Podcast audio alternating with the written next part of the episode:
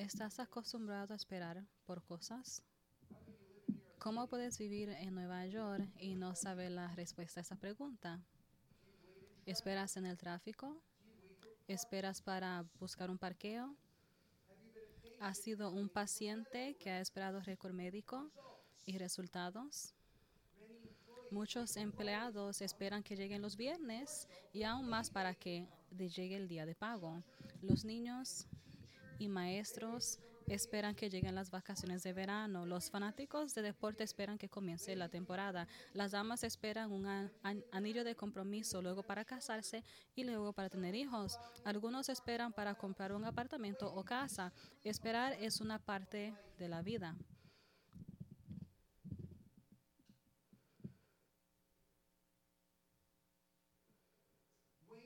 Esperando las cosas que esperamos, vemos como cosas más valorosas que las cosas que podemos obtener inmediatamente. Mi hija Michaela, ella está esperando para manejar y ella se ve detrás del carro con, los ojos de fe. Charles Spurgeon dijo de la iglesia, el, pueblo del Señor siempre ha estado, ha sido un pueblo de espera. Israel esperó ser liberado de Egipto. Esos que no esperan no pueden esperar.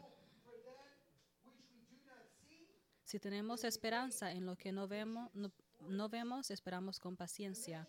Imagínense esperar toda su vida para que Dios cumpla una promesa, para que tú puedas encontrar y contemplar al Mesías antes de morir, verlo con tus ojos. Ningún premio en toda la eternidad fue más valiosa que esperar que esperar a Cristo. Siga conmigo en su copa de las escrituras en Lucas capítulo 2. Voy a comenzar en el versículo 22. Al cumplirse los días para la purificación de ellos según la ley de Moisés, lo trajeron a Jerusalén para presentar al niño al Señor, como era escrito en la ley del Señor, todo varón que abra la matriz será llamado santo para el Señor y para ofrecer un sacrificio conforme a lo que fue dicho en la ley del Señor, un par de tórtolas y dos pichones. Había en Jerusalén un hombre que se llamaba Simeón. Este hombre fue justo y piadoso, esperaba la consolación de Israel, y el Espíritu Santo estaba sobre él.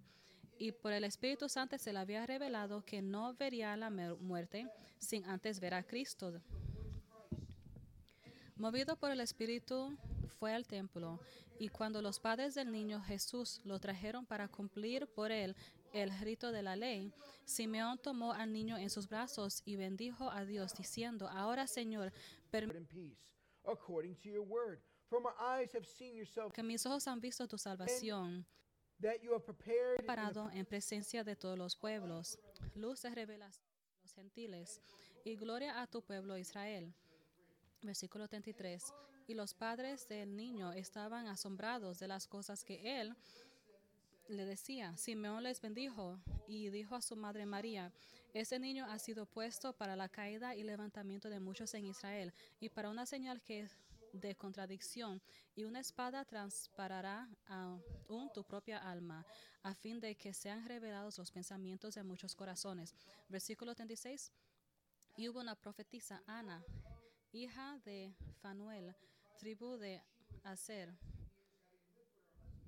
Ella avanzada de edad. She was a virgin and then as a widow until she was 84. She did not depart from the temple, worshiping with fasting and prayer night and cuatro años. Nunca se alejaba del templo, sirviendo noche y día con ayunos y oraciones.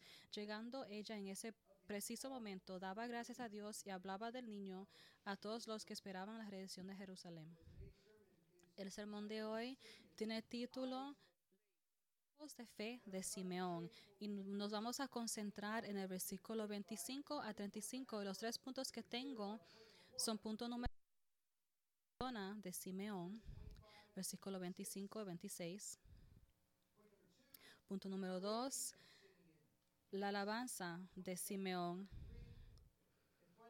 Y finalmente, punto número tres, la profecía de Simeón versículos 34 y 35. Y en Romanos 1, 17 a 19 dice, eh, nos da el corazón de este pasaje mientras Pablo oraba para que el Dios de nuestro Señor Jesucristo de, revela, de revelación en el conocimiento de Él, alumbrando los ojos de vuestros corazones, para que sepáis lo que está, lo que está es la esperanza en lo cual Él nos ha llamado, en cual la grandeza de su poder. Ahora vamos a pintar esta imagen.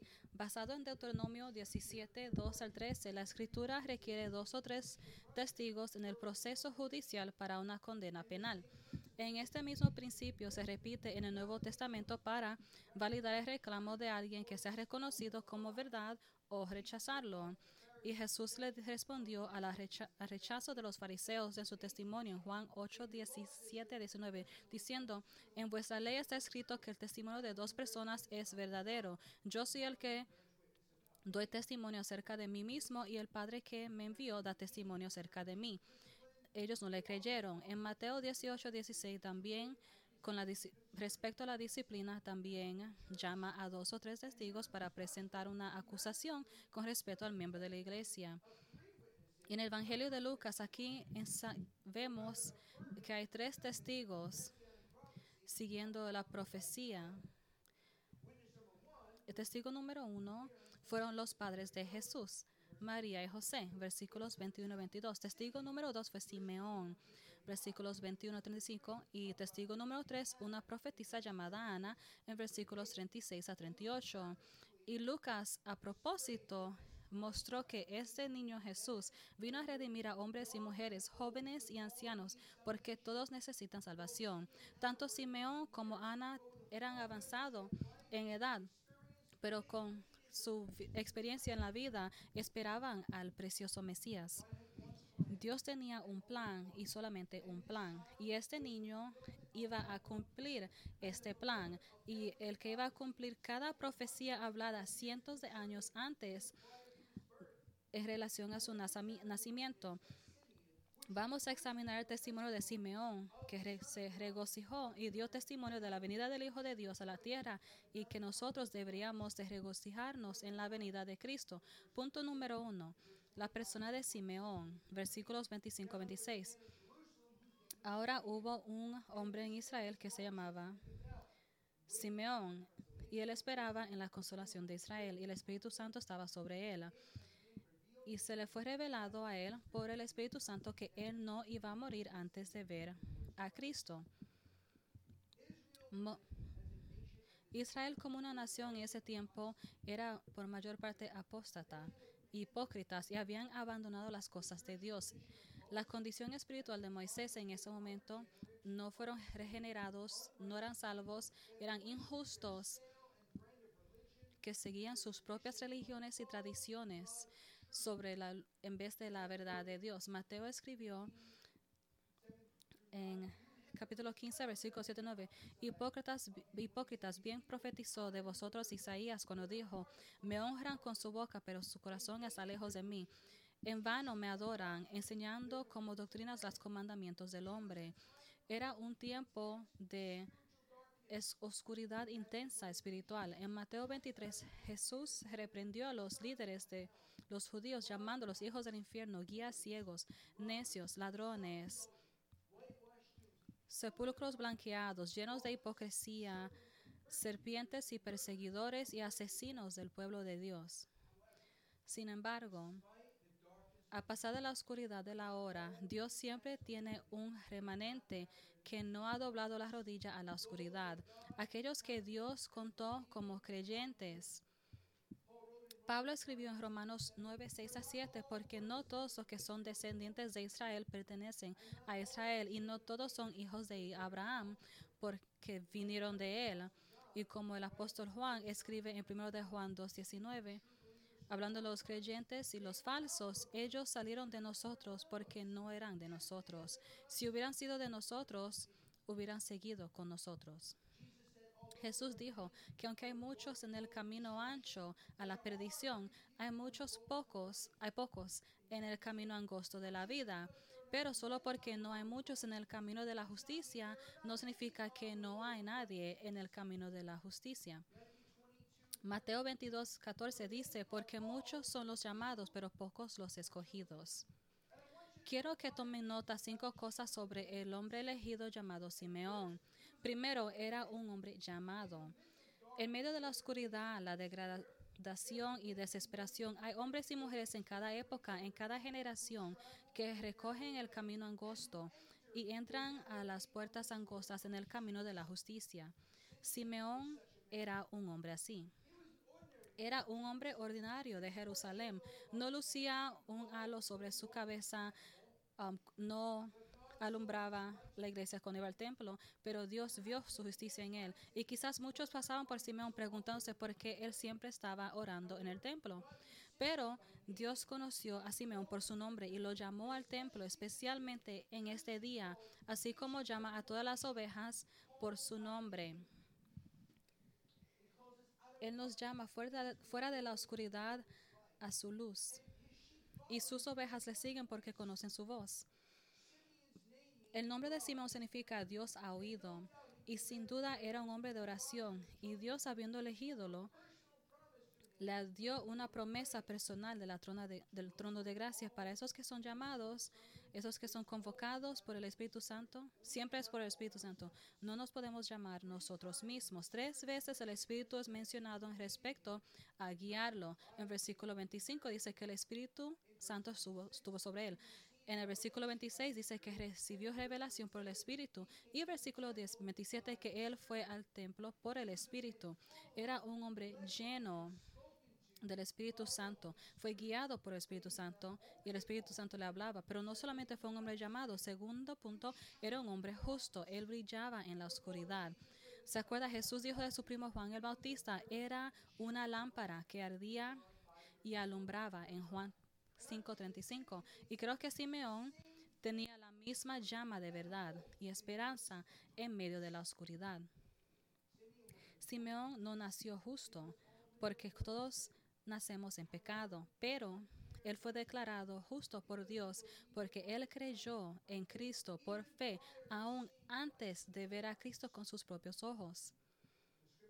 La escritura dice que el justo vivirá por, por fe. Y hombre justo estaba siendo santificado por su vida, durante su vida, para el Señor, para ser como el Cristo que él iba a sostener y ver. Simeón creyó a Dios y esperó, mirando al horizonte, quizás con gran expectación, día tras día, por el Mesías que fue prometido, la consolación de Israel. Nosotros también vivimos en días oscuros. El matrimonio, el género, los niños en el útero, todos están bombardeados satánicamente. Pero déjeme preguntarle, a pesar de esa realidad, ¿brillas para Cristo como hijo justo de Dios en una generación perversa y corrupta? ¿Tú alumbras por Él?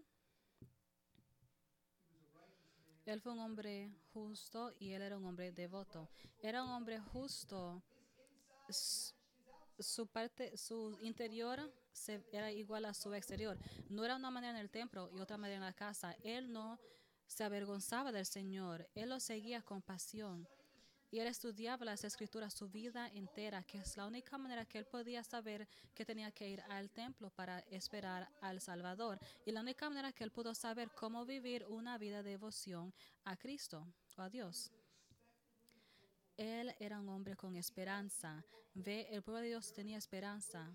Esperaban, mirando, alzando sus ojos a los montes donde ven la ayuda, esperaban la consolación de Israel. Y si miran cuidadosamente a la palabra consolación, Paracletus, tiene una definición amplia. Primer sentido es un anhelo, un llamamiento. Versículo 38 se usa hablando de Ana, comenzó a dar gracias a Dios y de hablar de él a todo que esperaban la redención de Jerusalén.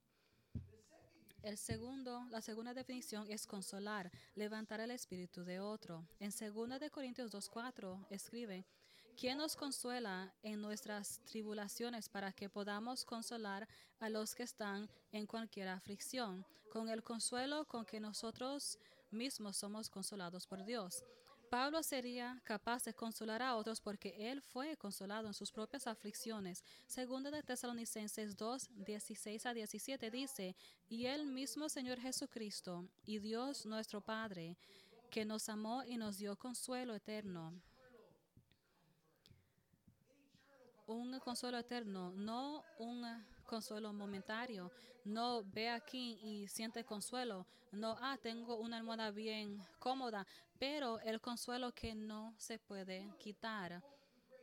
Y buena esperanza por la gracia, consolen vuestros corazones y conforme a su palabra. Y el consuelo eterno de Dios nunca termina. Nadie puede quitar su consuelo de ti. Amén. Y si pones esas dos cosas juntas, tiene la descripción de Simeón. Él era un hombre con esperanza.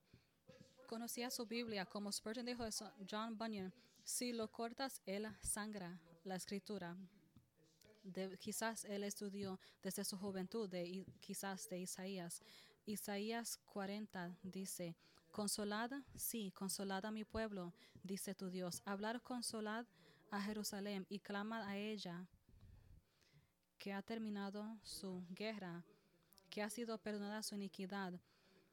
Los judíos justos esperaban el momento que terminará la guerra de Israel. El consolador quitará sus pecados. Isaías 49:8 dice, Así ha dicho el Jehová, en tiempo de gracia te he respondido, en un día de salvación te he ayudado. Isaías 51:3, porque el Señor consolación, Él consuela todas sus soledades y convierte su desierto en Edén. Su desierto un huerto de Jehová, gozo y alegría se hallarán en ella, acción de gracias y voz de cántico. Tienes una voz de cántico porque Dios te ha consolado. Isaías 9:2 El pueblo que andaba en tinieblas ha visto una gran luz. Los que moraban en tierra de profunda tinieblas, sobre ellos resplandeció la luz. Este consuelo era la esperanza de Simeón. Es nuestra esperanza. Su esperanza no era que él, deseaba que algo sucediera, pero él creía estas profecías de las promesas.